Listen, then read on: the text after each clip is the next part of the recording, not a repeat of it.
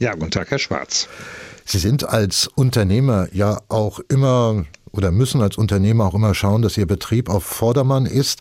Was haben Sie sich denn für 2024 vorgenommen, was Ihre Bücherstube angeht? Soll was anders oder besser werden als im abgelaufenen Jahr inhaltlich? Soll der Weinkeller nochmal neu präsentiert werden? Oder planen Sie vielleicht auch eine Umstrukturierung in der Buchhandlung selbst? Nein, also das Jahr soll natürlich immer besser werden als das letzte. Ist aber auch schön, wenn es genauso gut wird.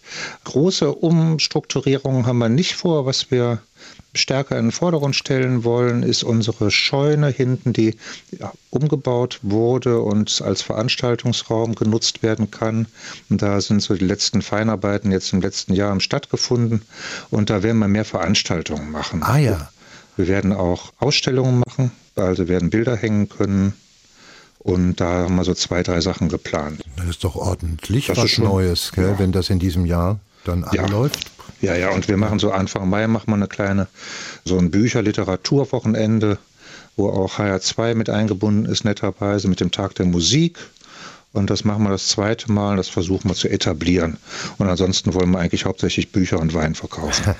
und deswegen war auch die Frage mit dem Weinkeller für alle, die das nicht wissen, die Kronberger Bücherstube, die unterhält das Thema Wein neben den Büchern. Ja. Das war sehr aufmerksam und sehr akribisch ja. von Ihnen gepflegt, der Xakis.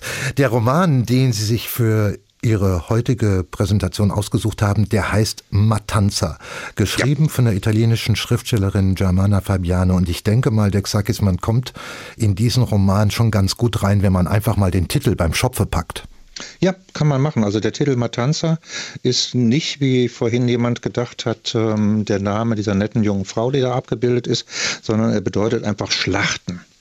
Und in dem Fall, in dem Roman geht es um die Thunfischjagd oder es ist auch eine Bezeichnung für diese traditionelle Art des Thunfischfangs, wie da in Süditalien, Sizilien oder anderen kleinen Inseln da früher betrieben wurde. Und das ist auch Hauptthema dieses Buches, so ein Rückblick in eine sehr archaische Welt, in eine Welt, wo ein ganzer Ort vom Thunfischfang gelebt hat und alles darauf hinauslief, dass einmal im Jahr dieser große Fang stattfindet. Mhm. Und jetzt muss ja dann irgendeine Handlung ins Spiel kommen. Und ja. ich nehme mal an, dass es dabei um einen Menschen geht. Einen Protagonisten braucht ja auch ein solcher Roman. Ja, ist unbedingt hilfreich. So einen Protagonist haben wir auch. Ich will ganz kurz einfach mal so den ersten Satz zitieren, den Einstieg im Roman. Wenn es Gott gab, hatte er diesmal einen Fehler begangen. Das ist der Hinweis auf unsere Protagonistin, die heißt Nora. Und diese Thunfischjagd, die wurde immer weiter vererbt an den jeweiligen männlichen Erben. Und jetzt wartet der ganze Ort, wartet darauf, dass dieser männliche Erbe erscheint. Und jetzt ist er aber ein Mädchen. Und das ist Nora. Und ähm, gut, männlichen Erben gibt es nicht, also muss man mit dem weiblichen Erben voll lieb nehmen und Nora wird jetzt diesem Reis, der ist der Anführer dieses Thunfischfangs, ja quasi übergeben, dass der Nora erzieht und darauf vorbereitet, dass die diesen Job demnächst mhm. machen soll.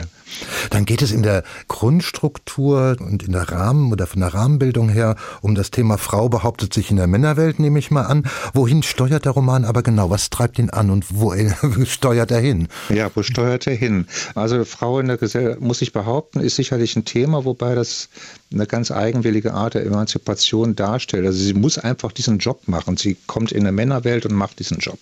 Sie wird das auch schaffen. Sie wird das hinkriegen.